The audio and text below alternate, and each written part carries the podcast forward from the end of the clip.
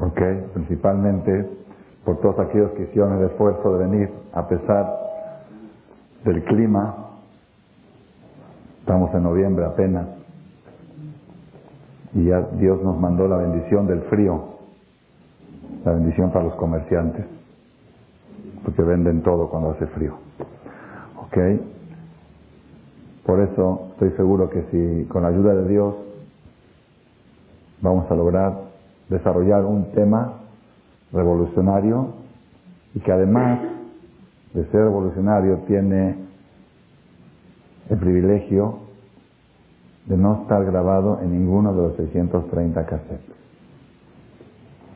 Es difícil después de tener grabados 630 títulos decir algo nuevo. Perdón. Es el privilegio. Esta es novedad que surgió la semana pasada, producto del estudio aquí de los alumnos de la Yeshiva, y vamos a tratar de desarrollarlo. Iniciaremos la charla de esta noche con el famoso sueño de nuestro patriarca Jacob que nos cuenta la Torá en la perashá de la semana que pasó. La Torá nos cuenta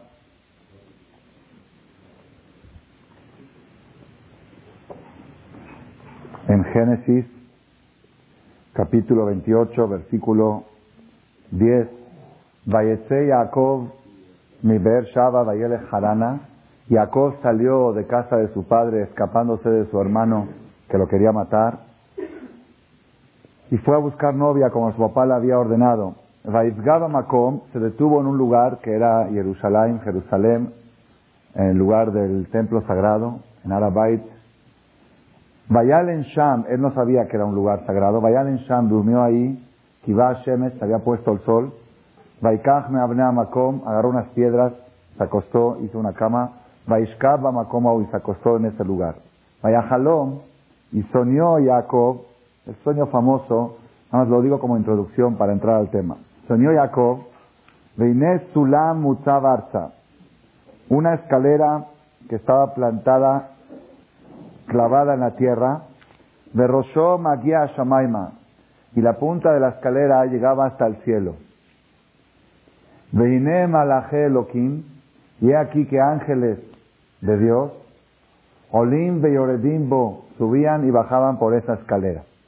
Este era el sueño de Jacob. Luego continúa que Hashem estaba parado encima de la escalera y le prometió que lo va a proteger, que no lo va a abandonar.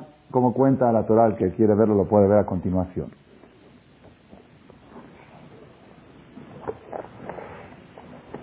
Dice un comentarista de la Biblia hace 700 años, Abenu Baji, que vivió en España, dice así, este sueño no es como todos los sueños de los seres humanos. Ni tampoco es un sueño de Ruach HaKodesh. Ruach HaKodesh quiere decir inspiración divina, o como algunos le llaman Espíritu Santo, que uno ve futuros. No. Este sueño es un sueño de profecía mamash. Es una profecía. Así como los profetas Jeremías, Isaías, Ezequiel profetizaban en sueño, a diferencia de Moshe Rabeno que profetizaba despierto, aquí era un sueño profético, directamente profecía. ¿Ok? Entonces, ese es primer punto. Segundo punto, dice acá, eh, lo digo esto como introducción, dice acá el, el Rabenu Bajie también en nombre de Eben Tabun. Eben Tabun era un gran rabino de la época de Maimónides, que él tradujo todos los libros de Maimónides del árabe al hebreo. Maimónides escribió todos sus libros en árabe. Y Eben Tabun los tradujo al hebreo. ¿Ok? Eben Tabun dice que en este sueño de Jacob se insinúa lo máximo del nivel del alcance humano. Lo máximo que puede llegar a alcanzar el ser humano está reflejado en este sueño.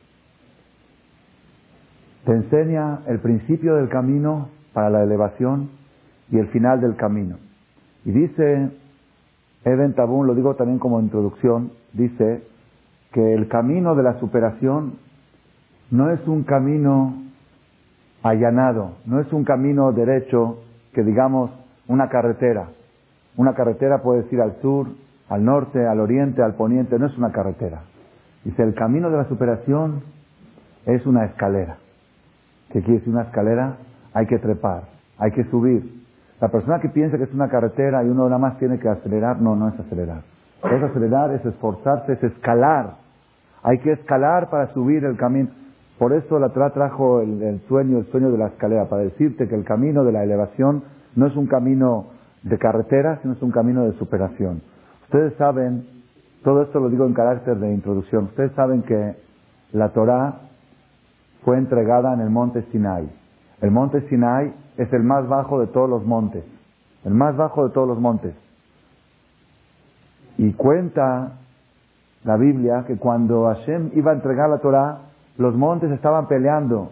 El Har Tabor, el monte Tabor, uno de los más altos, decía, pues yo merezco la Torah que sea entregada en un monte, esos, picos, esos altos que, que todo el mundo famosos, el Everest, el Ararat, los montes más altos estaban peleando por su derecho a que la Torah sea entregada sobre ellos.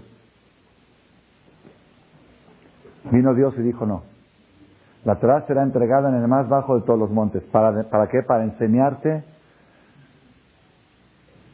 que la sabiduría divina de Hashem, que es la Torah, no puede reposar en gente orgullosa, solamente en gente humilde. Por eso se fue al monte más bajo de todos los montes, Har Sinai, para demostrarte esa enseñanza.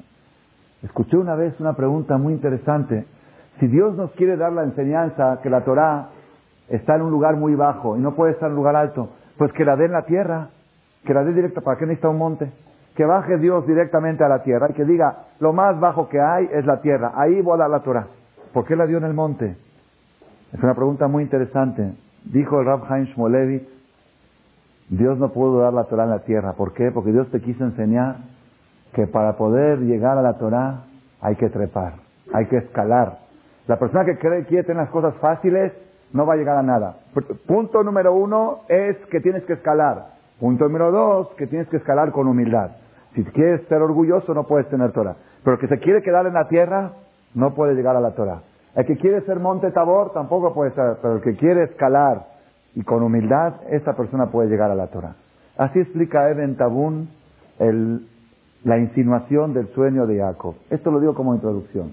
Ahora quiero llegar aquí a una parte impresionante.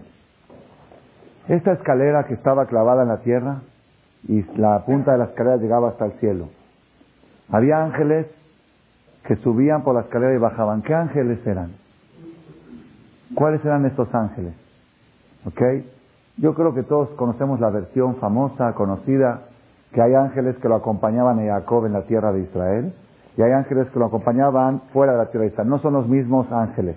Entonces, como Jacob estaba saliendo de Israel afuera de Israel, tenía que haber un cambio de guardia. El cambio de guardia subían los ángeles de Israel y bajaban los ángeles de fuera de Israel. Esa es la versión famosa y conocida. Hoy vamos a ver en el Midrash Tanjumá una diferente versión qué ángeles eran los que subían y bajaban. Dice el Midrash Tanjumá Midrash Tanjumá fue escrito hace dos mil años, es parte integral del Talmud. Dice así. Todos sabemos que en el cielo, en el Shamaim, hay 70 ángeles que representan cada uno a una de las 70 naciones. En el mundo hay 70 naciones. Cada nación tiene, Roma tiene un ángel, y eh, Ismael tiene otro ángel, todos tienen su ángel. El pueblo de Israel no tiene ángel. El pueblo de Israel es a Dios directamente. 70 es, un, es como un congreso que hay arriba y la Gemara dice que aquí abajo en la tierra no hay guerra entre dos países si no se pelean primero los dos ángeles. Primero se, se ponen en guerra los dos ángeles que representan a esos países y luego se pelean aquí abajo. Así trae el Talmud, ¿ok? Dice el Midrash, escuchen esto impresionante. ¿Quiénes eran los ángeles que subían y que bajaban?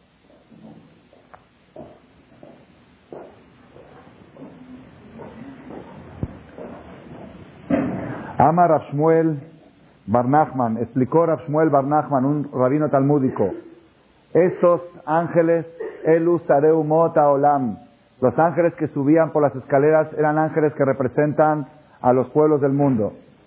¿Quiénes eran? Melamed, Sher Alola Kadosh Barujula, vino Jacob. Dios le mostró a nuestro patriarca Jacob, Sarash el Babel, el ángel que representa a Babel.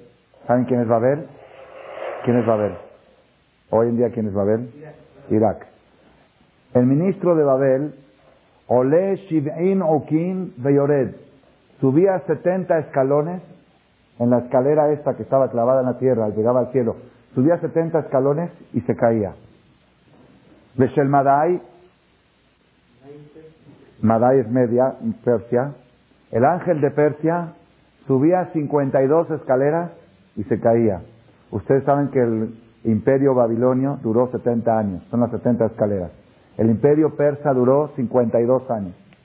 De Sheliavan, el imperio griego, Mea Beyored, 100 escalones y se caía. El ángel que representa a Grecia subía 100 escalones y se caía. Todo esto lo vio Jacob en sueño.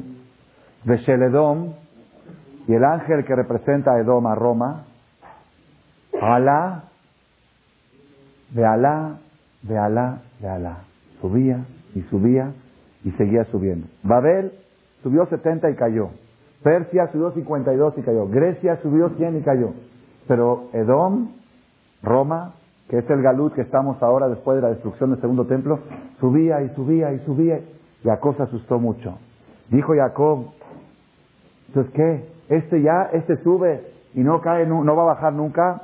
Le dijo Dios, no te preocupes, que tenemos que saber que Edom representa todo lo que es la idolatría, ¿ok? Que es una de las cosas, que es una de las siete preceptos que todos los seres humanos deben de respetar, no creer en figuras, no creer en idolatría. Dijo Jacob, entonces la idolatría va a crecer, va a subir nunca va a caer. Le dijo a Hashem, no te preocupes. Hay lugar, pasen por favor aquí, hombres a la izquierda, a la derecha, mujeres a la izquierda. Que yo estoy al revés, ¿ok? A mí me gusta tener a las mujeres a la derecha. A los hombres les gusta tenerlas a la izquierda. ¿Ok? Jacob se asustó. Se asustó, dijo, ¿cómo? Edom va a subir y no va a caer nunca. Le dijo Dios, no te preocupes. No te preocupes. Aunque tú veas que Edom está por llegar a la punta del cielo, de ahí va a caer. Como dice Pasuk, Intagvia Kanesher, ven con Javín sin quineja. Le dijo Dios a Edom, si te llegas a levantar como el águila y si llegas hasta las estrellas, aunque llegues hasta las estrellas, desde ahí te voy a bajar Neum Hashem. Ok. Hasta aquí todavía no tenemos nosotros mucho mensaje. ¿Alguien tiene algún mensaje? No tenemos mucho mensaje. Está bien, subió, es la historia del mundo. Subió Babel 70, cayó. Subió Persia 52, cayó. Subió Grecia 100, cayó. Edom estaba subiendo sin límite hasta que Dios lo tranquilizó. Jacob, no te preocupes, también este va a caer. Ok. Acá viene lo más interesante para nosotros, importante para buscar un mensaje de la vida. Ama Rabbi Bergia Beshem Rabbi Jalabó, continuando con esta idea de que los ángeles que subían eran ángeles que representaban a los pueblos futuros, dice así, nos enseña que a Dios le mostró a Jacob, nuestro patriarca, el ángel de Babel subía y caía, el ángel de Persia subía y caía, el ángel de Grecia subía y caía. Y también el ángel de Edom lo vio que subía y también vio que caía. Amarlo, acá viene el punto impresionante. Escuchen bien esto porque a mí me ha conmovido mucho este comentario del Talmud y ojalá esta noche pueda yo descifrar la interpretación correcta. Estoy seguro que esto tiene mucha profundidad cabalísticamente, pero como yo no me meto a la cabalá, quiero tratar de interpretarlo para nuestra vida. Amarlo a Kadosh Baruchul y Jacob. Le dijo Dios a Jacob en sueño. Jacob, lama en ataole. Si tú ves que todos suben la escalera, Babel sube, Madai sube, Yaván sube, Edom sube, tú también sube la escalera. Dotashaan y Tiare Jacob vino. En ese momento tuvo miedo Jacob. Gamar y dijo, que Shem Sheyesh Laelu Yerida, Kahani Yesh Yerida. Tengo miedo de subir, ¿por qué? Así como estos cayeron, ¿puedo caer yo también? Yo no quiero caer, mejor prefiero quedarme aquí. Si voy a subir, puedo caer. Amarlo a Kadosh Barujú, le dijo Dios, y mataole en lejayeridad. Sube, si tú subes, tú no vas a caer como ellos. Sube. Velo Emin, velo ala. No tuvo valor y no subió la escalera. Dijo, no, tengo miedo. Ya vi tantos imperios caer, tengo miedo subir yo también y caer. Mejor prefiero quedarme así. Amarlo a Kadosh Barujú le dijo Dios a Jacob, y lo alita de manta. Si hubieras tenido el valor de subir la escalera en este momento, lo hay y dale olam. Jamás hubieras caído. Pero ahora, oír velo de manta, porque no tuviste el valor de dar el paso y subir. Arebaneja mishtabedim bealalo arbam al Tus hijos van a estar esclavizados a estos cuatro imperios, con impuestos, con aroniot, con persecuciones, ya sea Babel, ya sea Yaván, ya sea Madai, ya sea Edom. Le preguntó Jacob, ¿ya así va a quedar para siempre? Le dijo, no. Tú vas a tener que expiar esta falta de fe, esta falta de valor de no atreverte a subir la escalera por el miedo a caer. Te va a costar de que tu descendencia van a estar esclavizados a todos esos imperios que van a subir, aunque van a caer, pero tus hijos, mientras ellos suban, tus hijos van a estar esclavizados ahí. Si tú te hubieras atrevido a subir ahorita, no hubieras caído jamás. Pero ahora por falta, eso es algo impresionante. Yo creo, como les dije antes, debe de tener mucha profundidad. Estamos hablando del patriarca Jacob, no estamos hablando de cualquier persona. Sin embargo, cuando el Talmud nos cuenta este tipo de anécdotas, es para tomar un mensaje para nosotros. ¿Cuántas personas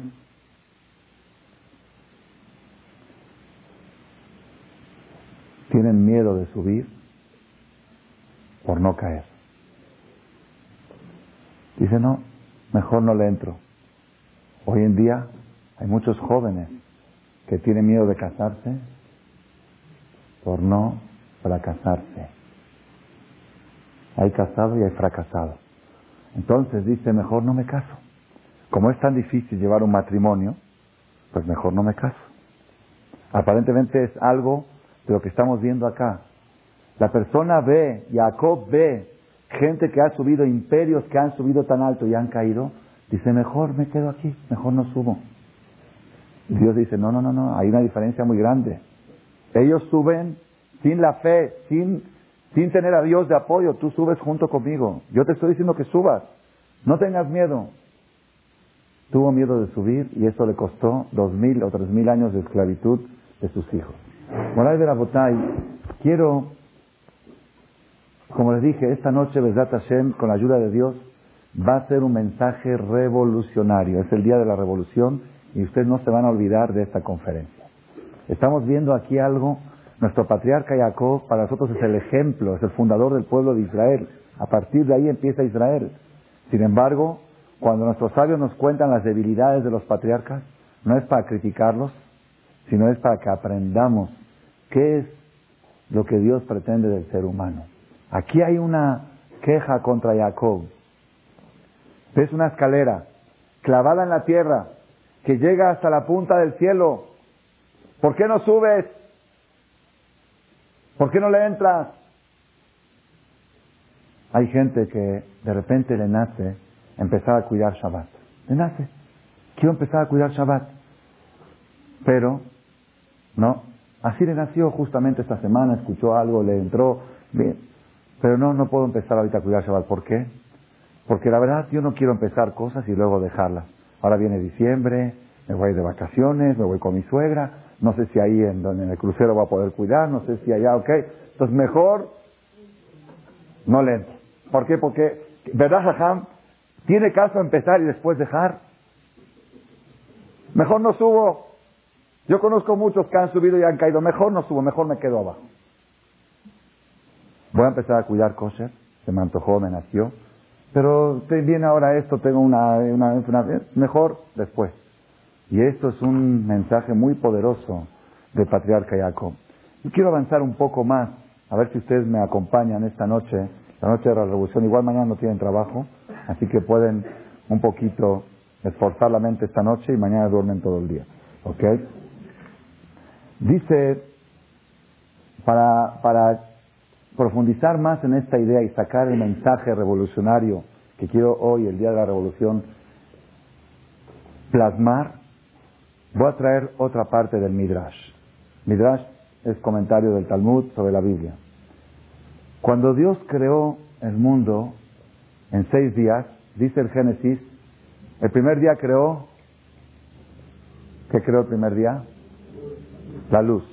Vayar Elohim etaor kitov. Vio Dios la luz y dijo, qué bueno. El segundo día que creó Dios, el segundo día no dice kitov. Separó las aguas de arriba, las aguas de abajo, no dice kitov. Separación no es bueno. Eso es un mensaje aparte. Tercer día que creó, los vegetales, las plantas, la vegetación. Vayar Elohim quitó, qué bueno. Dos veces, porque también separó las aguas de la tierra. Separación agua de agua no es bueno. Separar agua de tierra es muy bueno. Si separar bien del mal es muy bueno. Separar bien del bien eso es lo que no es bueno, ¿ok? Entonces, el segundo, el tercer día dos veces qué bueno. El cuarto día que se crearon los astros, qué bueno. El quinto día que se crearon los peces y las aves, qué bueno. El sexto día que se creó, los demás animales y el ser humano, qué bueno.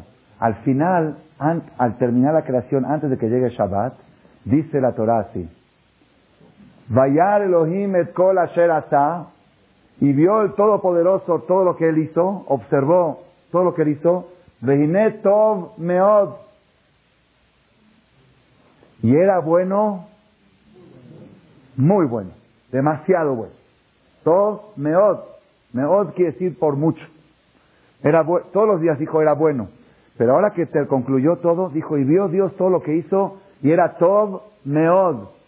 Ya saben las calificaciones de los niños, le pone la morada o le pone todo meod. Dios se autocalificó. Todos los días se autocalificó todo y el día viernes, antes de encender las velas de Shabbat, se calificó Tov Meod. Es bueno por mucho. Vayere, Vayboker, fue el anochecer, fue el amanecer. Yom Ashishi concluyó el día sexto. Vayhulúa, Shamaim, Beares, Bejol ¿Está bien? ¿Qué ven ustedes? Ah, sencillo. Tov Meod, muy bueno. Viene el Midrash, que es comentario de la Biblia. Ustedes saben que sin la Torah oral, la Torah escrita no sirve para nada. No entendemos nada. Parece cuento de, novelas de hadas. ¿okay? Hay que estudiar la Torah oral para entender la Torah escrita. Viene la Torah oral y dice así. En la Torah de Rabbi Meir, en los escritos de Rabbi Meir, ¿saben quién es Rabbi Meir? Rabbi Meir Balanés, el que encendemos la velita y decimos el A de Meir Anenu, el A de Meir Anenu, ¿sí lo conocen? Bueno, en los escritos de Rabbi Meir encontraron escrito lo siguiente. Matzokatub, Veinetov, ¿qué quiere decir Tov? Tov es la vida, la vida es Tov. Tov meot de amavet es la muerte. ¿Sabes qué es muy bueno? La muerte. La vida es bueno, pero lo que es muy bueno es la muerte.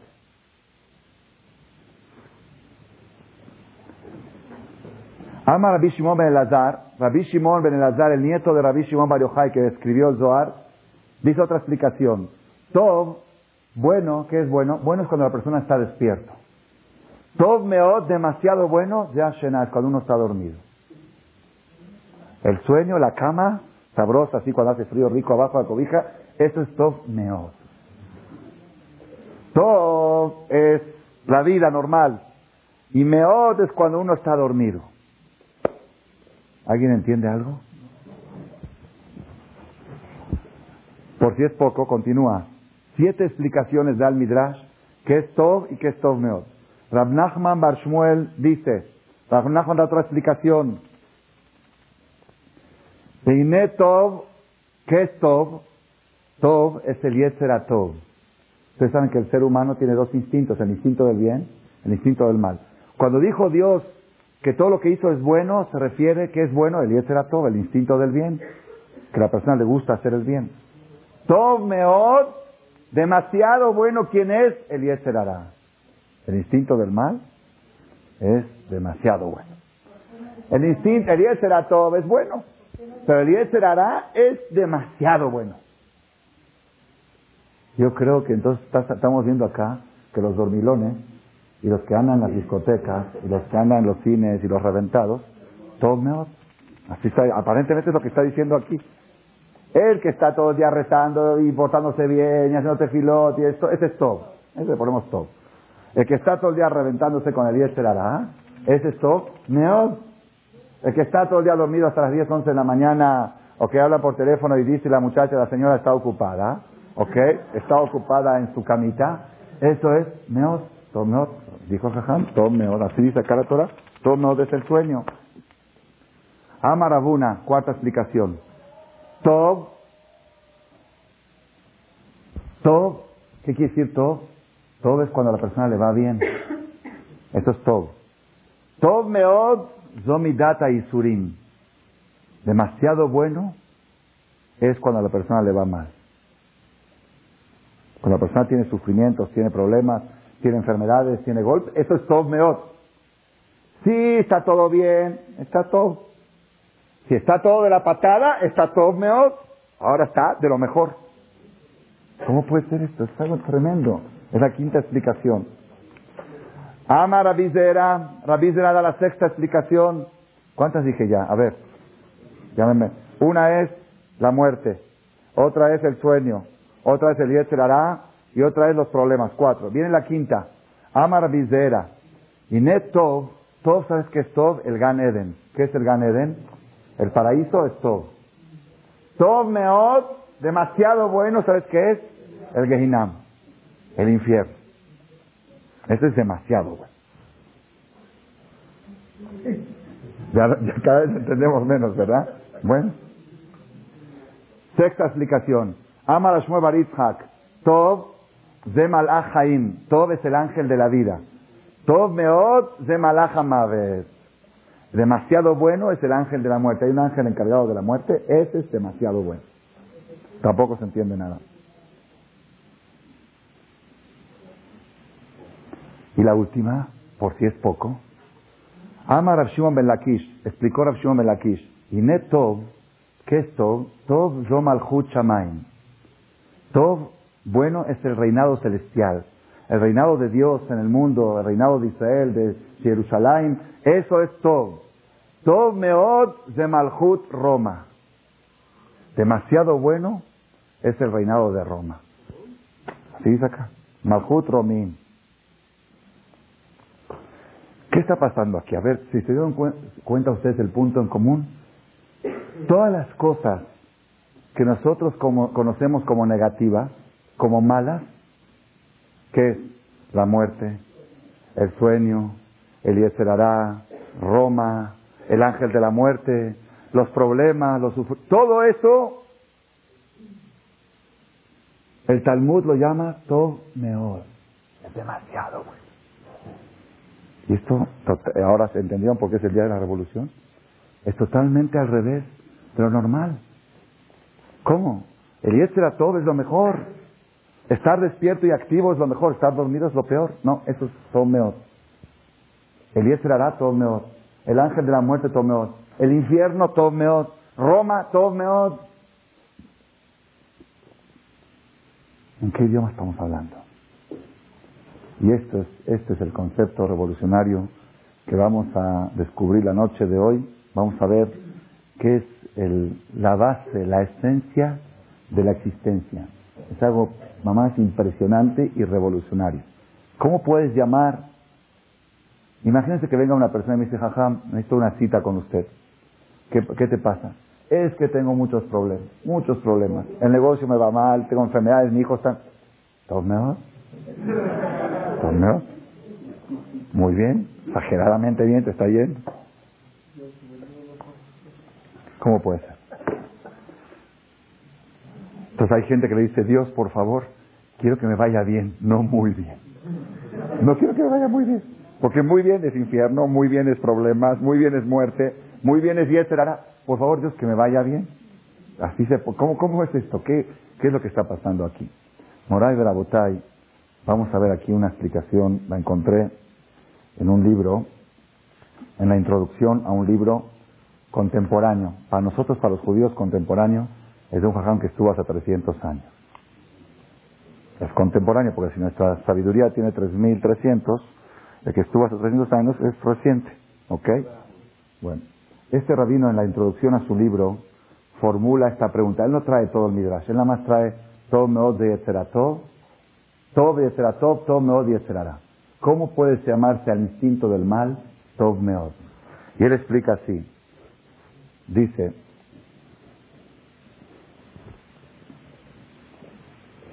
trae un versículo de Eclesiastés, el rey Salomón, que dice así. Yakar mejochmau mikavot sichlut meat.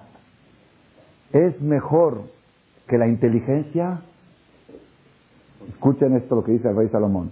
Es más valioso que la inteligencia y que el honor un poco de tontería e idiotez. Sijlut es tontería, idiotez. Sahal es un idiota, un tonto. Dice el rey Salomón, vale más que la sabiduría y que el honor ser un poco idiota. El ser un poco idiota es bueno. Sijlut, tonto, ¿Qué quiere decir esto? Explica acá este libro el nombre de Maharam al-Moshanino, era un rabino anterior a él, que dice así, que tienes que saber que todo el concepto de la superación viene cuando hay oposición. Y esa es una ley de la naturaleza. Cuando hay oposición, viene la superación. Por ejemplo, trae un ejemplo. Si tú tienes un fuego, ¿qué es lo más opuesto a fuego? El agua. Si el fuego se está apagando y tú quieres reavivarlo, ¿cómo puedes reavivarlo?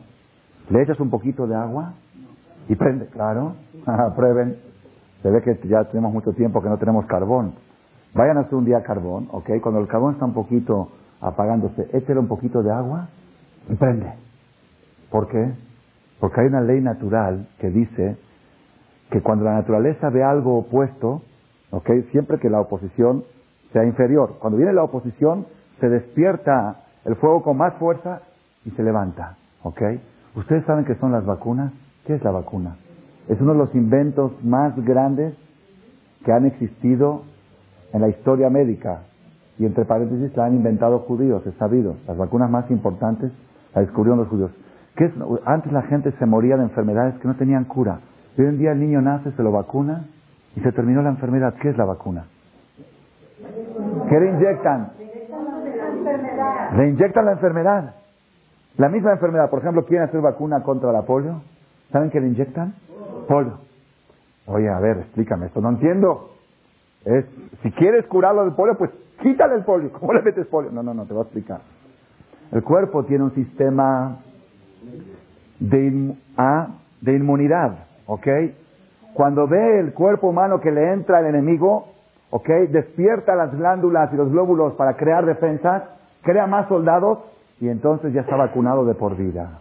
Entonces, ¿qué es lo que hiciste? Le pusiste la oposición, la oposición despertó al sistema defensivo y ahora está más fuerte que antes. Quiere decir que este niño, antes que le inyecten polio, era más vulnerable a la enfermedad de polio. Una vez que le inyectaron polio, ya se hizo invulnerable, ya se hizo fuerte. Entonces ¿qué, entonces, ¿qué pasó aquí? ¿Le metiste el mal? ¿Le metiste el mal y se hizo todo nuevo? ¿Entendieron lo que pasó aquí? Antes, cuando el niño nació, era todo. Todo está sano, no está enfermo, pero le puede caer la enfermedad del polio y lo paraliza terminar. Le metiste el mal, le metiste polio, ¿y qué se hizo ahora el niño? Todo mejor. Ahora ya está vacunado. ¿Quién lo vacunó? La enfermedad misma. ¿Qué quiere decir? El punto de oposición es el que crea la superación. Es el secreto más grande. Explica acá, dice así. Dice, ¿por qué vemos que los rabinos, así trae de las últimas generaciones de sus tiempos son más filosos, son más listos que los rabinos de las generaciones. Cuando tú ves las escrituras de los libros de hace dos mil años o hace mil años y los de ahora, tú ves que los de ahora son más.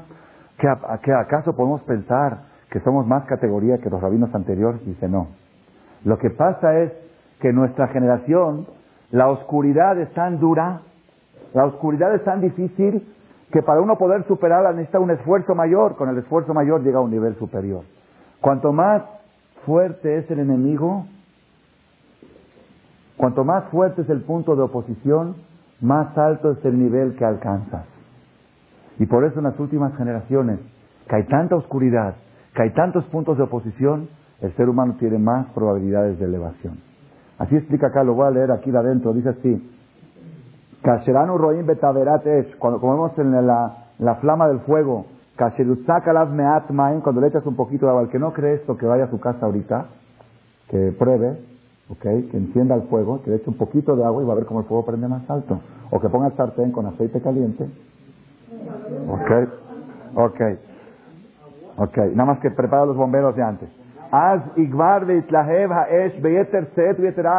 Cuando le echas un poco de agua al carbón, el fuego se enciende con mucho más fuerza lo que era antes del agua. Así también, cuando la persona, cuando la inteligencia de la persona tiene algo que se opone, entonces la persona se supera más. Y ese es uno de los, es uno de los secretos. No sé si ustedes saben que los hijos de los pobres son más inteligentes que los hijos de los ricos. Eso es como regla general, puede haber excepciones. ¿Y eso es por qué? Yo recuerdo cuando éramos chicos, nosotros éramos una familia, nos llamábamos, bueno, yo me creía rico siempre, ¿ok? Nunca en la casa se sintió que faltó nada, pero ahora que me doy cuenta, me doy cuenta, yo jamás estrené un pantalón hasta mi bar mitzvah. El pantalón era del primo, que el primo lo recibió del otro primo, ¿ok? No sé quién, quién iba y se compraba algo nuevo, quién, quién hablaba. Yo, mi primer reloj me lo regalaron en el tefilín. Hoy, de seis años, ya tuvo su tercer reloj, ¿ok? Esto es otro, otro, ok, nosotros nos consideramos una familia humilde. Mi papá era asalariado, moré, maestro de escuela, ok. Y él, dentro de su trabajo, enseñaba bar mitzvah, preparaba bar mitzvah, preparaba bar mitzvah para leer la Torah, entraba a casas de ricos, de gente. Entonces, mi papá tenía ahí unos alumnos de bar mitzvah de la familia Zafra, que vivían en Argentina, unos de la familia primos, ya saben, mashallah, en la parte más aristocrática, más de los ricos. Tenía un hijo de 11, 12 años y un hijo de 10 años. Mi papá les enseñaba a los dos preparados para el tefilín. Un día mi papá los invitó Shabbat a la casa. Hijo de mi mamá estaba toda penada. ¿Cómo los Ellos tienen casas, palacios. Y el departamento de nosotros, goteras por todos lados, chiquito, apretados, literas, dormíamos uno encima del otro. Van a venir los dos hermanos Zafra a la casa. Hoy son directores de los bancos Republic, esto, lo otro. Yo fui a visitar, fui a visitar una vez en eh, Brooklyn a uno de ellos. ¿Okay?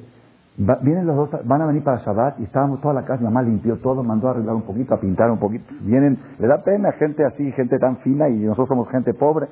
Ok, nosotros pensamos, quién sabe, van a venir ahorita Eliyahu Naví, Masías, tanto movimiento que estaban... Cuando llegaron los muchachos, no les estoy exagerando, la idiotez se reflejaba en su cara No, no, no, hablaban nada. Mis, hermanos, todos nosotros todo el tiempo hablando, diciendo cosas, preguntas, respuestas en la mesa. ¿Y eso? Parecía, parecía embobados así. Digo, ¿estos son hijos de ricos? ¿Qué sucede? ¿Cuál es el problema? ¿Saben cuál es el problema?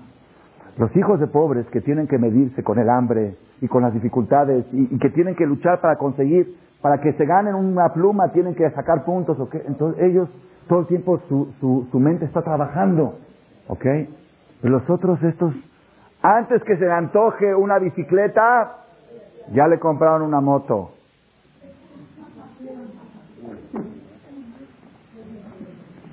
Y el papá nada más la tiene esperando que el niño crezca para que la pueda usar. ¿Es así o no es así? ¿Ok? No hay algo que pueda su mente trabajar. ¿Cómo lo consigo? ¿Cómo lo logro? Ya antes que se lo, ya lo tiene, pues. Por eso se atonta la persona. Entonces es lo que dice acá. Tomeos de Yetzerará. Explica acá qué quiere decir Tomo de Yetzerará. El Yetzerará es el idiota, es el tonto, es verdad. Pero que cuando viene la persona con la oposición del Yetzerará, si él logra sobreponerse a él, llega a Tov Meod. Y escuchen esto porque es algo un alumno de este jajam que escribió esto, en otro libro, 100 años o 50 años después, lo explica un poco mejor. Dice así, en los seres humanos puede existir la calificación Tov y la calificación Tov Meod. ¿Por qué? Porque en los seres humanos la calificación es relativa. Entonces yo puedo decir, está bien, este alumno hizo el examen bien. Si lo hizo exageradamente bien, pongo Tov ¿ok? En los seres humanos. Pero en Dios no cabe la frase demasiado bien. ¿Por qué? Bien quiere decir completo, íntegro. Integridad de Dios no es relativo, es absoluto.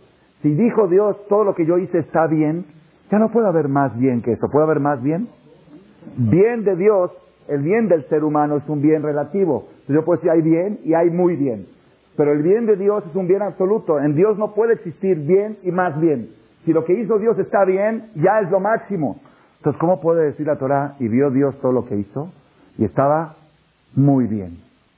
No hay muy bien en Dios. Bien ya es lo máximo. Dice, no. Dios creó al ser humano bien, no lo creó muy bien. Lo creó bien. ¿Qué es bien? Íntegro. No, ¿y qué más que eso hay? Ahora te voy a decir, ¿qué más que eso hay? Cuando viene el Yetzerará, viene la parte negativa y tú logras superarla, te convertiste en algo más de lo que hizo Dios. Dios te hizo bien. Ahora, al tener una oposición, te convertiste de bien en muy bien. Y ese es todo el objetivo de la existencia. Nosotros, hay gente que dice, yo no soy religioso, pero soy bueno. Nosotros no nacimos para ser buenos, porque eso Dios nos hizo buenos. Dios hizo todo. Dios te hizo bueno. Tú naciste para ser muy bueno.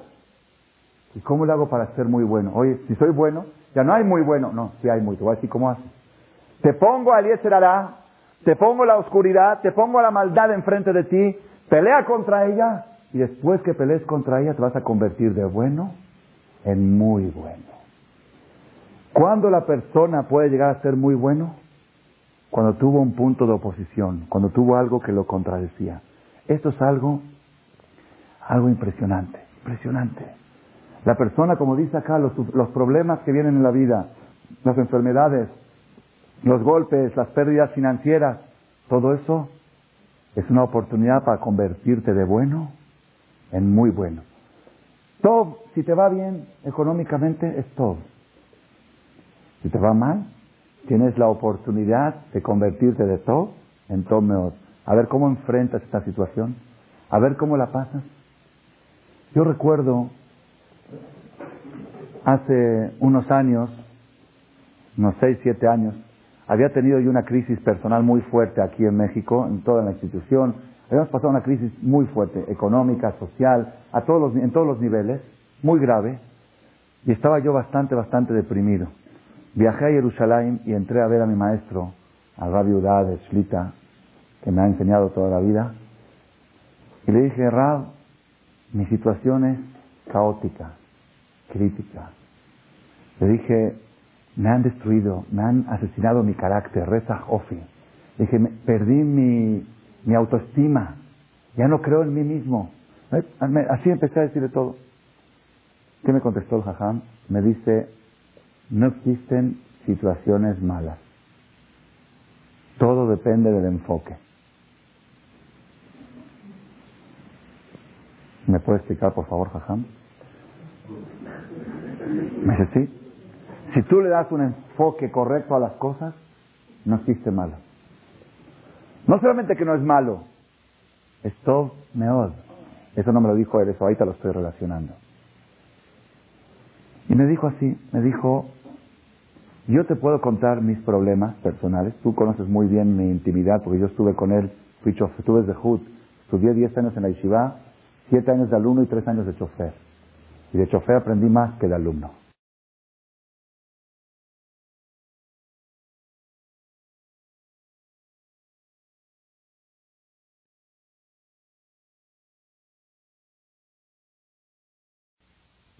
El sueño. No el sueño, Barminán, que me quite la necesidad de dormir. Imagínense usted si yo pudiera darle duro horas intensas, yo prefiero vivir 50 años sin dormir que 70 durmiendo. Porque dormir es pijama, es antes de dormir, después de dormir, atender la cama, de bañarse, te tienes que bañar antes de... Ok, imagínense ustedes full, full, full, full. Impresionante lo que la superación alcanzar. Entonces el sueño es algo negativo. El Talmud dice que el sueño es una sesentava parte. Quiere decir que la muerte es la cama por 60. ¿Me entendieron cómo está? Si el dormir es una sesentava parte de la muerte, quiere decir que la muerte, había un jajam que dijo, un rabino dijo, si cuando tú estás en la cama piensas en la tumba, cuando estés en la tumba te vas a sentir como en la cama.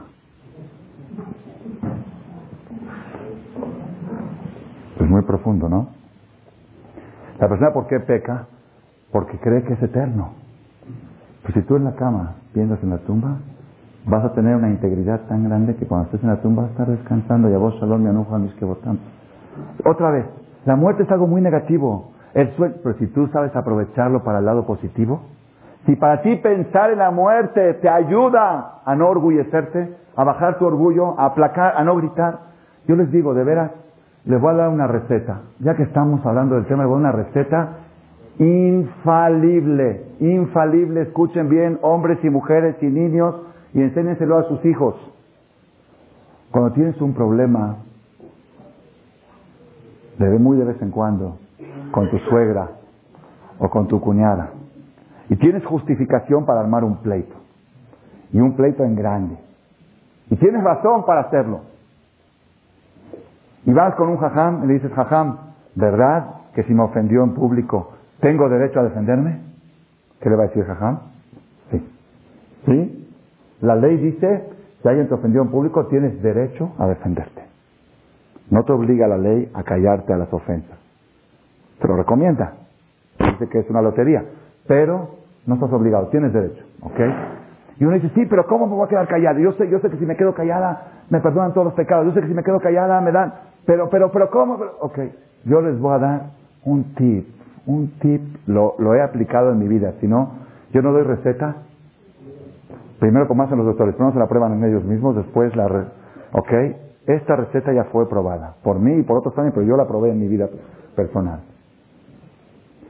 Cuando estás por reaccionar violentamente hacia una situación, piensa cómo actuarías si sabes con certeza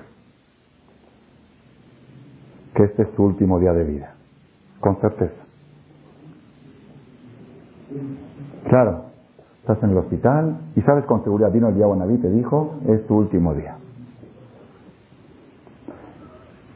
¿Cómo actúa uno?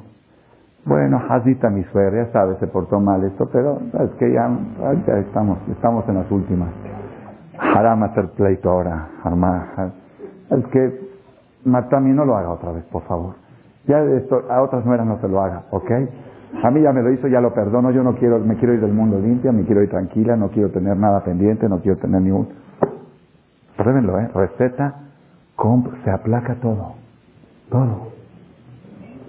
Cuando uno está una persona está, mira, mira mi amiga el carro que se compró, el carro que le compró su marido, mira ese carrazo. Y ya, ya está esperando que llegue su marido en la noche para decirle hasta la despedida. Mira qué carro le compró el otro y mira cuál me, cuál me has comprado tú. Un ejemplo, ¿ok? Mira cómo ha remodelado su casa. Ya, ya mismo quiero llamar al arquitecto, ya que me hagan un presupuesto. Pero está la situación, no importa, yo tengo que estar a la paz, ¿ok?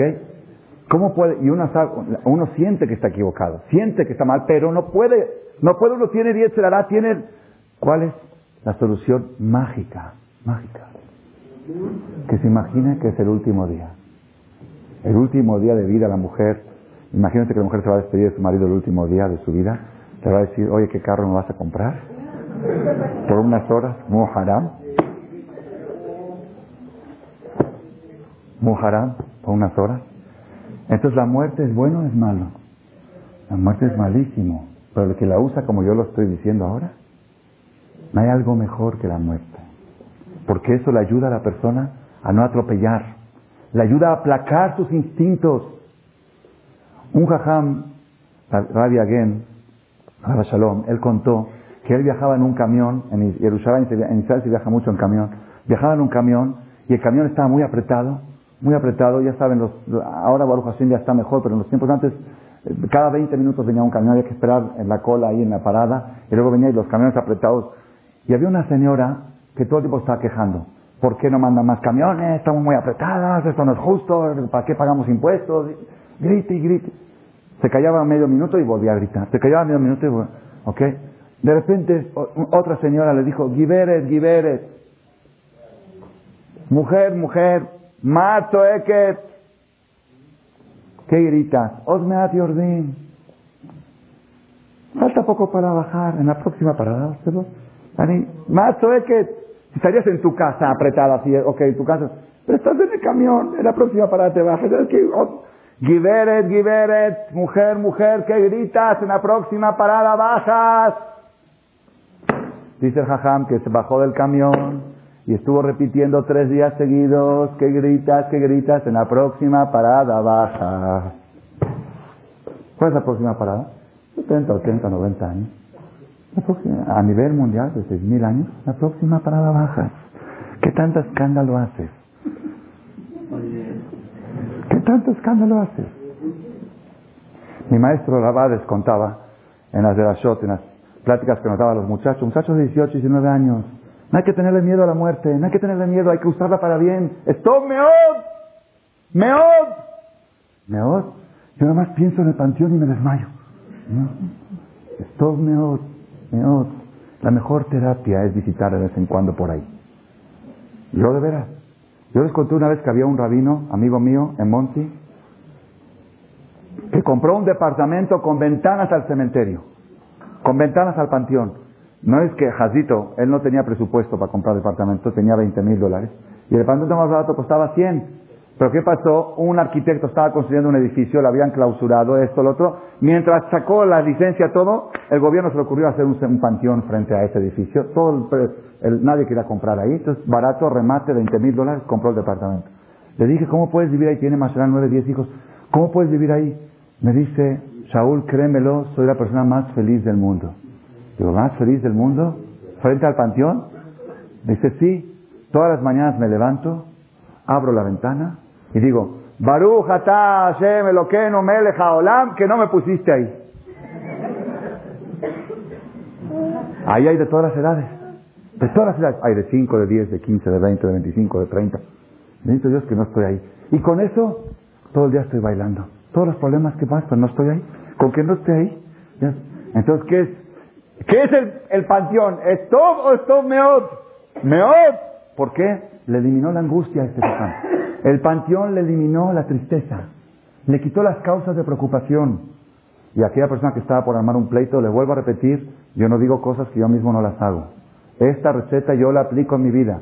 Cuando siento justificativo para armar un escándalo, para armar un pleito, digo, Shaul, ¿Cómo actuarías si de veras, ahora de veras, y todo es probable, ¿cómo actuarías si de veras mañana te vas? Mañana es tu entierro, van a venir toda la gente, van a hablar bien de ti, van a hacer todo, todo, lo, ok, ¿cómo actuarías? ¿Qué dirías? es bueno, la verdad sí merecería esto un escándalo, pero ya estoy de salida, ya estoy de bajar, ya estoy por bajar del camión. ¿Para qué ahorita hago el escándalo? Mejor mando a llamar a la persona que me hizo, le digo, ¿sabes qué, Roji? Eso no es correcto lo que hiciste. Te lo digo dulcemente. Yo ya me voy. No quiero hacerte un escándalo, pero no lo hagas. No se ve. Así háblale a la gente. Así háblale. Como que te vas mañana. Y entonces estás convirtiendo algo tan negativo como la muerte en todo meod, en algo positivo. Eso es Yetzerará. El Yetzerará es Marabotai. Mucha gente, quiero volver a lo que empezamos la conferencia, Mucha gente tiene miedo de meterse en el camino de la Torah, en el camino del acercamiento a Dios. ¿Por qué? Por miedo a la caída. Como ya pasó a Jacob.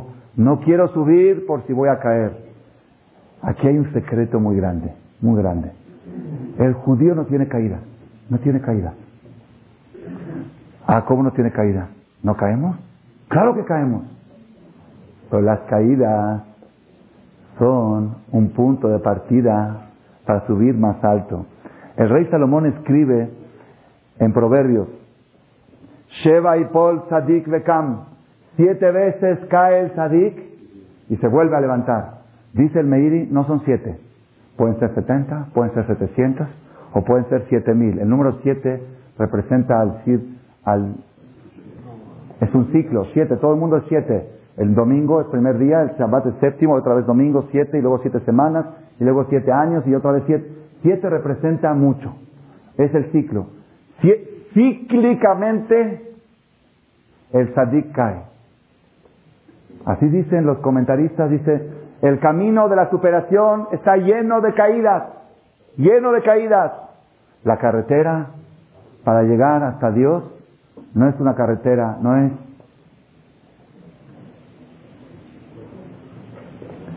no es Miami Orlando. Yo, sí, Miami Orlando, yo hice esa carretera con mis hijos, Hatati, Abiti, Pashati, ya lo confesé una vez en público, porque no es un lugar para un yudí y de Shamayim de ir ahí, ¿ok?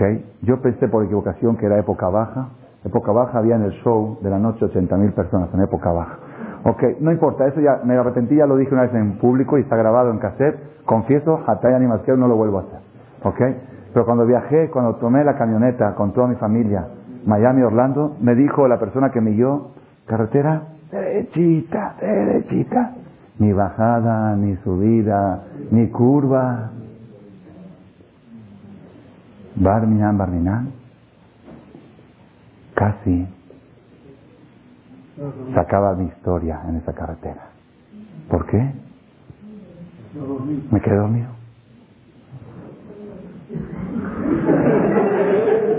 Una carretera así, se acaba la persona. Pero vete a la carretera a Cuernavaca, vete a la carretera a Puebla, así por acá y vaya por acá. no te duermes ni por nada, no te duermes.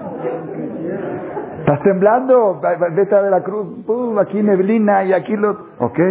Esas son las, esa, esa es la carretera de la Torah. La carretera de la Torah es una carretera que hay que escalar, hay que subir, hay que bajar. Sheba y Paul, escuchen esto, lo escuché de mi maestro Abiudades, vale la pena que es un poco tarde, mañana se van a levantar, se van a parar tarde, y cuando se estén dormidos a las nueve de la mañana, acuérdense que dijimos, Tov Meod de Ashena. Lo mejor que hay es el sueño, así dice. Ok, ahorita vamos a explicar. ¿Cómo se explica el sueño? Dijo mi maestro así, Rabades. Sheva y Paul Tzadik Bekam. Siete veces cae el Tzadik y se levanta. Dice, no, está mal explicado. Hay que poner la coma diferente. El punto, la coma hay que ponerlo diferente. Sheva y Paul. Siete veces cae. ¿Quién cae? Todos. Tzadik, Basha, todos caen. La carretera tiene bajadas. Tzadik Bekam. El Tzadik es el que sabe levantarse de la caída. ¿Qué quiere decir esto? Yo, Dios me iluminó con un ejemplo, un ejemplo para que lo tengamos en mente y yo creo que esto les va, nos va a ayudar mucho a todos nosotros. Imagínense ustedes una persona que se compró un carro, mashallah, un carro así, por decir, ahorita me acaban de decir, de un joven que se acaba de cortar con su novia, entonces para desquitarse se compró un BM. ¿Sí? Antes tenía novia con un máxima, ahorita tiene un BM sin novia. ¿Ok? Así, es una forma. Yo tengo lana, no, tengo, no, sé conquistarme a las otras, tengo lana. Tengo lana. Usted puede se compró un BM. Un BM así, fantasía, 30, 40 mil dólares. Imagínense ustedes un ejemplo, ¿ok? Y está muy ilusionado con su carro, o otro, un, magnate se compró un Rolls Royce. Imagínense, ¿ok? Y sale a la carretera con su Rolls Royce. Y en la bajada de la carretera, usted está en la bajada, hay que frenar un poquito, si no se va a muy Al lado de él va un bocho con motor semifundido. ¿Ok? Ya, ni, ya casi está a punto de velar, o ya está casi velado, ¿ok? Ya desde el año 58, está acabado, ya le hicieron varias veces el, como se dice, el ajuste, ya está, está acabado, ¿ok? Pero está en la bajada. En la bajada, los dos van a la misma velocidad. Este va a 120 y el otro va a 120. Y este que va con el Rolls Royce se empieza a sentir acomplejado. Dice, oye, ¿cómo puede ser? Yo tengo un carro que me cuesta un dineral y el otro con ese bocho que no vale ni 10 mil pesos y estamos a la misma velocidad. No puede ser, no puede ser. Pues ni modo, así es la vida. Pues ahí está, así es la vida. Ahí van los dos, y van los dos. Y este cada vez se siente más. Dice, no es justo. No. Y ya toca claxon, otro toca claxon. Y los dos van a... Ok. Le dice el amigo, está en el Shaya roja y espérate un poquito, espérate un poquito.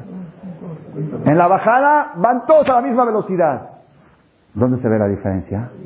Cuando terminó la bajada, el Rolls Royce que tiene un motorazo agarró una velocidad y se disparó para arriba, pero a 140. Y este que venía con el bocho se quedó bailando entre la bajada y la subida. ok. Eso es Sheba y Paul. Siete veces caen en la carretera, hay caídas y todos caen. Los buenos, los malos, todos van en bajada, porque es la carretera. Tadik Kam. Depende del motor que tienes, cómo te levantas de la caída. Dice Rabenu Yonah Girondi en el libro Sharete Shubá, en el capítulo, sección 2, que la persona cuando tiene una caída tiene que recordar lo que está escrito en el profeta, Shetiea Nefilá Sibat Akimá, Sibat Ahora, saber que la caída va a ser la causa de la levantada y la oscuridad va a ser la causa de la luz. Como dice el Pasuk, Altis mejio y no te alegres mi enemigo de mí, kinafalti kamti, porque me caí, me levanté. Kieshev bajoshech, porque estuve en la oscuridad, Hashem Orli, Dios me ha iluminado. Irulena falti lo kamti, si no me hubiera caído, nunca me hubiera levantado. Si no hubiera estado en la oscuridad, nunca hubiera llegado a la luz que llegué. Eso quiere decir Tov Meod. La caída es Tov Meod. Una carretera a Miami-Orlando es Tov. Carretera México-Cuernavaca es Meod. ¿Sabes por qué? Ah, pero mírala. Sí, tiene caídas, pero luego cuando te levantas, ¿sabes cómo te vas? ¿A qué velocidad? Eso es Tov Meod. Tov Meod es el sueño. Pregunta al Midrash, ¿el sueño es Tov Meod? ¿Es bueno dormir? Es muy bueno dormir. Sí, ¿por qué? La persona duerme un poquito y tiene la mente despejada para poder funcionar mejor, para poder actuar mejor. Dijo un jajam, un muchacho que estudia Torah en Bajur Shiva, que necesita dormir seis horas, por ejemplo, por noche para poder funcionar. Y una noche dijo, no, me voy a quedar estudiando una hora más y voy a, estudiar, y voy a, dormir cinco horas. ¿Qué pasó? ¿Ganó una hora? No, perdió 24. Él cree que ganó una hora. No. Ahora Tov Meot es dormir. ¿Por qué? Duermes las horas necesarias y entonces tú estás convirtiendo el sueño, que es algo negativo. El sueño es malo cuando es excesivo. Es malo. Ustedes saben que cuando uno duerme más horas de lo que necesita, ¿qué sucede? Se levanta más cansado. Eso está comprobado. Pero la persona que duerme las horas necesarias, no solamente que no es malo, eso es, eso es bueno, eso es para bien. ¿Cuál es la conclusión del Día de la Revolución, esta conferencia revolucionaria? La conclusión es que no existe el mal, no existe el mal. El mal es un medio para convertirte de todo en todo meot. La muerte no es mala, es para convertirte de todo en todo meot. El infierno no es malo, es para convertirte de todo en todo meot. Roma, Roma, ¿es bueno o es malo? Todo meot es buenísimo. ¿Por qué? Si no fuera por Roma, no habría Hanukkah. No habría Hanukkah. ¿Saben qué es la fiesta de Hanukkah? En dos semanas tenemos la fiesta de Hanukkah. Eso es por Roma. ¿Por qué? Por el enfrentamiento que tuvieron que tener el pueblo de Israel para defender su cultura ante los romanos que la querían destruir. Por eso salió la fiesta de Hanukkah. Entonces, ¿qué pasó? Roma es todo mejor. Si tú sabes enfrentar al mal, conviertes al mal. No existe el mal. Dios no puede crear algo malo. Dios creó un instrumento para que te puedas convertir de bueno en muy bueno. Yo creo que en la generación última, moderna, muchos hombres pondrían, y neto,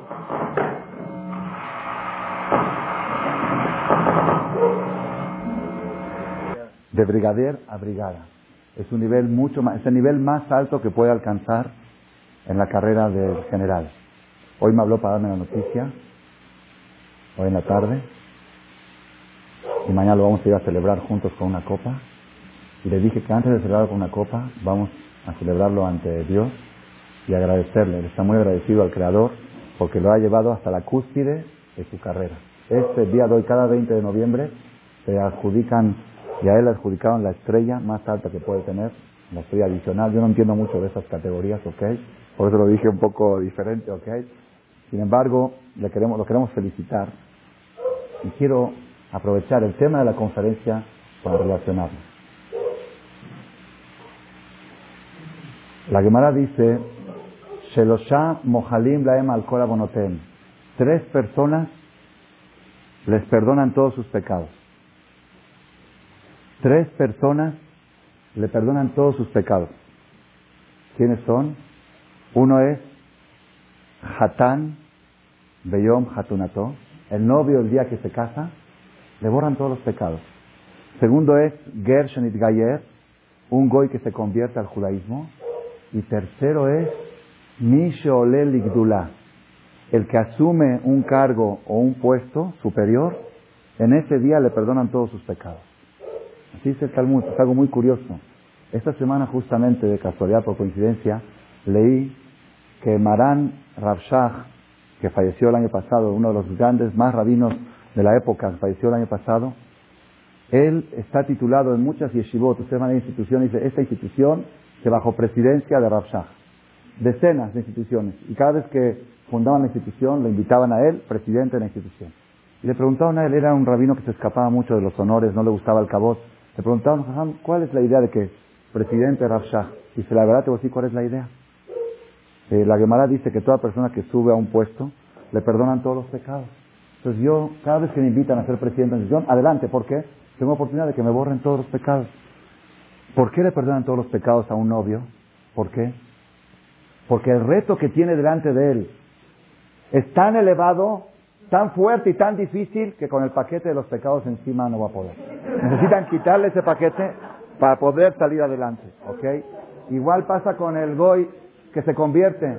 Cuando el goy se convierte, uno piensa ya se convirtió, ahora empieza toda la lucha, la presión social y todo. Entonces necesita un reto tan fuerte, necesita quitarse todos los pecados para poder luchar. Igualmente una persona que asume un cargo, ¿saben qué se asume un cargo? Asumir un cargo no es un honor, cargo es un cargo. Un cargo, ¿saben qué es un cargo? Es una carga. Entonces dice Dios, si tiene que asumir un cargo, le tengo que quitar la carga de sus pecados para que pueda cargar la función que va a llevar. Por eso el día que la persona asume un cargo, le tienen que eliminar todos otros cargos espirituales que tiene para poder salir adelante. El Talmud dice en Masejet Tamid Daf Lamedbet algo muy interesante relacionado con la ocasión, y ahí te estoy dedicando estos últimos minutos especialmente para la ocasión del general. Dice el Talmud, diez preguntas le preguntó Alejandro Magno a los rabinos.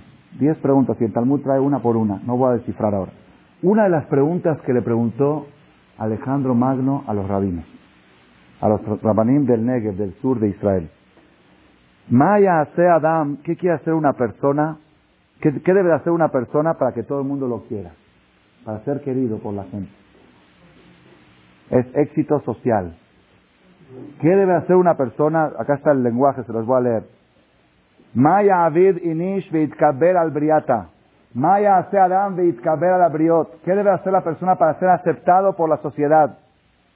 Ambrú le contestaron los rabinos a Alejandro Magno, Isge malhu Shilton, que se aleje del poder y del gobierno. ¿Por qué? Dice Rashi, porque la gente no quiere a los que están en el poder ni a los que están cerca de los que están en el poder. Entonces, si tú quieres que la gente te acepte, así explica aquí Rashi, mejor aléjate del poder. Adam una persona que está muy relacionado con reyes, ministros o que él mismo está en el poder, Mecanimbo lo envidian, lo encelan y lo odian. Entonces, si tú quieres ser querido, aléjate del poder y aléjate del gobierno. Ya estamos mal los dos. ¿Ok? okay. Le contestó Alejandro Magno, contestó Alejandro Magno, escuchen esto. Le dijo, yo tengo un consejo mejor que el de ustedes. Dijo, Didi, Taba Midithu. Lo que yo les voy a decir a ustedes es mejor que lo que ustedes dicen. ¿Qué? Yerahem Malhu Shilton, que busque el poder y el gobierno, que se acerque al poder, que se acerque al gobierno, y que Tibu y que utilice el poder para hacer el bien a la gente, para ayudar a la gente. Que todo el mundo diga que bueno que este está en el poder, porque desde que este entró al poder las cosas están yendo mejor. Eso es mejor. ¿Qué quiere decir? En realidad, ¿quién tiene razón? ¿Los rabinos o Alejandro Magno? Cuidadito, cuidadito. ¿Quién tiene razón? No, los rabinos. ¿Por qué? El poder es lo peor que hay. El poder es Yetzerará. El poder es Geinam. Es infierno. El poder es la muerte. El poder es lo peor que hay. Pero dice la Torah, Tov meot de Yetzerará. Tov meot de Geinam. Tov meot, ¿qué quiere decir? Lo peor que hay. Si tú lo sabes utilizar para bien, lo conviertes de Tov en Tov meot. Moray Brabotay, me consta lo que estoy diciendo y no porque está aquí presente. Yo conozco al general los últimos meses que hemos tenido muchas pláticas privadas y su único interés en todo lo que hace es hacer el bien. Él un día me dijo, si usted logra enderezarnos a nosotros, va a enderezar a toda la República. ¿Y me lo dijo o no me lo dijo? Un día me dijo, dice, todo lo que yo hago un día me dijo, me siento un poco mal porque a veces tengo que actuar como mi función de reclutar gente y eso. Me siento un poco mal, es una acción aparentemente cruel de cerrar a una persona en la cárcel o algo. Dice, pero no, yo sé que lo que estoy haciendo, estoy favoreciendo a la sociedad. No lo hago con rencor, no siento rencor con nadie. Solamente siento que estoy haciendo un bien a la sociedad. Y es todo mi objetivo, todo lo que quiero. Y por eso Dios lo ha premiado esta noche que ha escalado un nivel más y ha llegado hasta el máximo nivel que puede llegar en su carrera. A partir de ahora, tiene que buscar otra carrera. La carrera espiritual. ahí, ahí no hay límite, ahí se va más para arriba. Ahí Dios va dando títulos y estrellas y estrellas. Ahí no hay límite. Okay. Queremos eh, invitar aquí a nuestro querido general a entregarle un presente de parte de la institución porque Él también nos ha ayudado mucho y nos va a seguir ayudando en todo lo que estamos haciendo aquí, con ánimos, con, para salir adelante. Pasen, por favor, con el obsequio y vamos a invitarlo aquí. Aquí le estamos presentando el resultado de Top Meot Roma. Esto es lo que nos, esto es lo que sacamos de Roma, ¿ok? Por la oposición del pueblo judío a Roma salió el milagro de Hanukkah con el libro que da todas las explicaciones. Lo entregamos una foto por ahí o no trajeron foto. Ahí está la película, ¿no? Ok. Eh, queremos pedirle por favor al general que nos dirija unas palabras de agradecimiento a Dios y de sentimiento.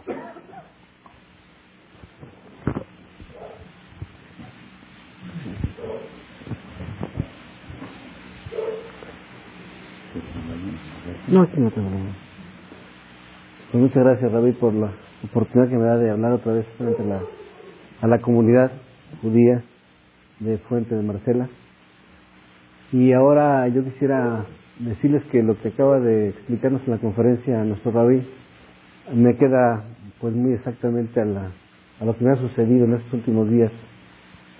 He estado sujeto a, a fuertes presiones, pero ha sido una cosa muy hermosa el, darse cuenta que, por ejemplo, el haber, el haber mejorado mi vida de oración, en calidad y en cantidad a través de la aplicación del Shaharit, o del, del o del Arbit, y, y, y, ver que en ocasiones cuando está uno leyendo el, el, el siente unos deseos de, de dejarlo porque piensa uno que no sirve, que que no entienden lo que está diciendo, pero hay que continuar, hacer, continuar haciéndolo, continuar haciéndolo hasta que, hasta que se concluye el trabajo de la oración de la mañana o de la oración de la tarde o de la noche.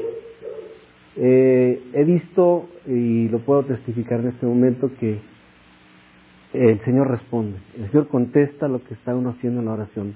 No es inútil, sino al contrario, es una, es una lucha que tiene que sostener intensa, constante, permanente, y no debe uno soltarla, no debe uno soltarla, ese es, la, ese es precisamente el reto, no soltarlo, y cada vez, desde luego, yo creo que lo que sucede es que vamos a tener que ser eh, probados con mayor intensidad en cosas superiores, forzosamente. Yo le decía a Rabí hace tiempo que pues el Señor le estaba poniendo a hacer aquí una obra muy poderosa y que si él no la hacía le iba, iba a hacer le iba a quitar el Señor y iba a poner a otro. Y el reto está establecido. Yo tengo también mis retos yo creo que cada quien tiene sus retos y lo, los vamos a tener que cumplir. Pero lo más importante es que tenemos la herramienta. ¿cuál es la herramienta? el Shaharit el Minja, el Arbit el Shabbat el diezmo. Es muy importante todo esto que cumplamos cada uno de las, del, mandamiento que, el Señor nos muestra en, la, en, la, en las Sagradas Escrituras y se aplica y funciona, funciona, funciona. Es cuestión de decidirnos a hacerlo. Y bueno, pues eh, yo le doy gracias a Dios porque efectivamente eh, fue así un reto llegar a este último grado de mi carrera, una, una frontera que, que se logró cruzar con mucha dificultad, pero que la, yo este, lo testifico. El, el rezo de, de, de, de Shaharit fue el que me sacó adelante. O sea, esa oración intensa, que no importa que estuviera, que estén la las cosas aquí enfrente totalmente adversas y que uno esté viendo aquí las cosas que no están funcionando aparentemente y uno debe seguir, debe seguir. Y Dios contesta.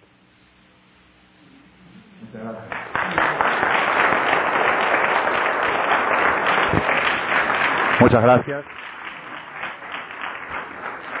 Muchas gracias por sus hermosas palabras, querido general. Buenas noches a todos y felicidades al general y salgan todos ustedes a celebrar el Día de la Revolución con la conferencia revolucionaria. Desde hoy vamos a hacer todos meod, muy buenos, suerte. El que no ha dicho Arbit, que se quede, los hombres que se queden, los que quieran decir Arbit aquí, aunque es un poco tarde, va a ser todo mejor.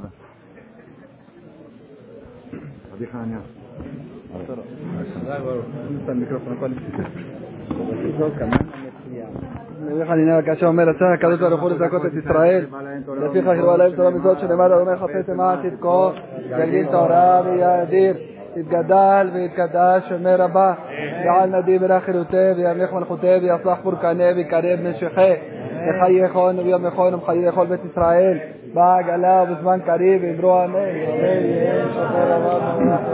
יהא שומר הבא מברך לעלם לעלמי עלמיה יתברך ויסבח ויתפאר ויתרומם ויתעשה ויתהדר ויתעלה ויתהלל לשבר קודשה בריחו לעילה من כל ברכתה שלתה תשוחתה ונחמתה דאמירם בעלמא ואמרו אמן על ישראל ועל רבנן מעל תלמידיהון מעל כל תלמידי תלמידיהון דאסקים ברייתה קדשתה ויתחת אמדים בכל אתר ואתר יהלנה נכון נכון חינה בחסב רחמי מן קודם הרי שמיה והרעה ואמרו אמן יהא שלמה רבה משמיה חיים ושבע וישועה ונחמה ואשת זהבה ורפואה ולהצלחה וכפרה רווח והצלה לאן וכל עמו ישראל ואמרו אמן עושה שלום בברמיו וברחמיו יעשה שלום עלינו ועל כל עמו ישראל ואמרו אמן והוא רחום יכפר עוון ולא ישד ולבא להשב אפו ולעיר כל רחמתו אדוני הושיע מלך יעננו ביום קוראנו ברכו את אדוני המבורך. ברוך אדוני המבורך לעולם בית ברוך אתה אדוני אלוהינו מלך העולם אשר בדברו מעריב הרבים בחוכמה פותח שערים בתבונה משנה העיתים ומחליף את הזמנים סדר את הכוכבים במשרדיהם רקיע כרצונו קורא יומם ולילה גולל אור מפני חושך וחושך מפני אור מעביר יום ומביא לילה ומבדיל בין יום ובין לילה אדוני צור שמו ברוך אתה אדוני המעריב הרבים אהבת עולם את ישראל עמך אהבת תורה ומצוות חוקים משפטים אותנו לימדת על כן אדוני אלוהינו ושוכבנו ומקומנו נסיח וחוקיך ונשמח ונעלוז בדברי תלמוד תורתך ומצוותיך וחוקותיך לעולם בעד כי הם חיינו וערך ימינו במנהגי יומם ולילה ואהבתך לא תסור ממנו לעולמים ברוך אתה אדוני אוהב את עמו ישראל שמע ישראל אדוני אלוהינו אדוני אחד ואהבת את אדוני אלוהיך בכל לבביך ובכל נפשך ובכל מאודיך והיו הדברים האלה אשר אנוכי מצווך היום על לבביך ושיננתם לבניך ודיברת בם ושבתך בביתך ובכתך בדרך שוכבך וקומך וקשרת מנס על ידיך והיו רטועות עפות בין עיניך וכתבת על מזוזות ביתך ושועריך והיה אם שמעו תשמעו על מצוותי אשר אנוכי מצווה אתכם היום לאהבה את אדוני אלוהיכם ולעבדו בכל לבבכם ובכל נפשכם ונתתי את ארצכם לביתו יורה ומלקוש ואספת דגניך ותירושך ושריך ונתתי עשב בשדך לפניך ואכלת ושבעת שאמרו לכם ונפסה לבבכם ותרתם עמדתם להם אחרים משלוח חביתם להם אשר אדוני נותן לכם שמתם את דבר הילד על לבבכם ולמשכם וקשרתם אותם להיות על ידכם היו לטעות עפות בין עיניכם ולמדתם אותם את בניכם לדבר בם בשבתך בביתך ולכתך בדרך ומשוך בך ובקומך וכתבתם על מזוזות ביתך ובשעריך למען ירבו ימיכם מביניכם על האדם אשר נשבע אדוני לאבותיכם לתת להם כמי השמיים על הארץ ויאמר אדוני אל משה לאמור דבר אל בני ישראל ואמרת עליהם יעשו להם ציצית על כנפי בגדיהם לדורתם בנתן ועל ציצית הכנף תדיר דחלת והיה לכם לציצית וראיתם אותו וזכרתם את כל מצוות אדוני ועשיתם אותם בלא תעשו ואחרי לבבכם ואחרי עיניכם אשר אתם תולים אחריהם למען תזכרו ועשיתם את כל מצוותיי והייתם קדושים לאלוהיכם אני אדוני אלוהיכם אשר עושה את ידכם מארץ מצרים להיות לכם לאלוהים אני אדוני אלוהיכם אמת אדוני אלוהיכם אמת תאמונה כל זאת וקיים עלינו כי אדוני אלוהינו זו הטוב הנכון של עמו بدن قد كما قال انه كان مكف كل ارتفاع الارفرع على ان مستارين مشان جمول حلو يوانا فينو سامنا فينو وخايب لو نتانا بطل منه ما دخلنا لا بطل يوينو ما يارم كان انه وكل سنعين ولا وسنان وسنة كما يفرض يطلق مصيبة رد الحام وما كبر ولادك وبحورين إسرائيل من سلام تقام حرة الآن نعم بالمعنى بك إسرائيل يمسون فترة سيبسون هم تمطبع لعوبة نمت قبلات الشبه خبه هدر شبه من خطوبة تركب بالواليهم משה ובני ישראל לך ענו שירה ושמחה רבה ואמרו כולם. מי כמוך בא אלים אדוני וכמוך נעזר וגשו נטל אותו ספר למלכות אדוני אלוהינו ונכון ימי חזור עמוד ונכון יאמר אדוני ימלוך לעולם ועד נאמר כפדה אדוני יד יעקב וגאלו מיד חזק ממנו ברוך אתה אדוני גאל ישראל השכיבנו אבינו לשלום העמידנו מכנו לחיים טובים שלום ופרוס עלינו סוכת שלומך לתקננו מכנו בעיסה הטובה מלפניך ויושיענו מהר למען שמך. להגה בעדנו ויוצר מעלינו מכת אויב דבר חרב חולית צרה רעה רע וביגון ומשות מגפה. שבוא ויוצר השטן מלפנינו מאחורינו נמצא כנפיך תשכילנו שמור צאתנו ובואנו לחיים טובים שלום טוב אדוני כן שומרנו וסלנו אותם מכל דבר רע ומפחד לילה ברוך אתה אדוני שומר את עמו ישראל לעד אמן יתגדל ויתקדש שמי רבה ועל נדיב אל אחידותיו ימך ונכותיו יצלח פורקנה ויקרב נשכה וחייכון ויום יכון וחיי לכל בית ישראל בעגלה ובזמן קריב ואמרו אמן יהא שמי רבה מברך לעלם לעלמי עלמיה יתברך וישתבח ויתפאר ויתרומם ויתנשא ויתהדר ויתעלה ויתהלל שמי דקודשה בריחו יעילה מן כל ברכתה שלתה תשבחתה ונחמתה דאמירה בעלמה ואמרו אמן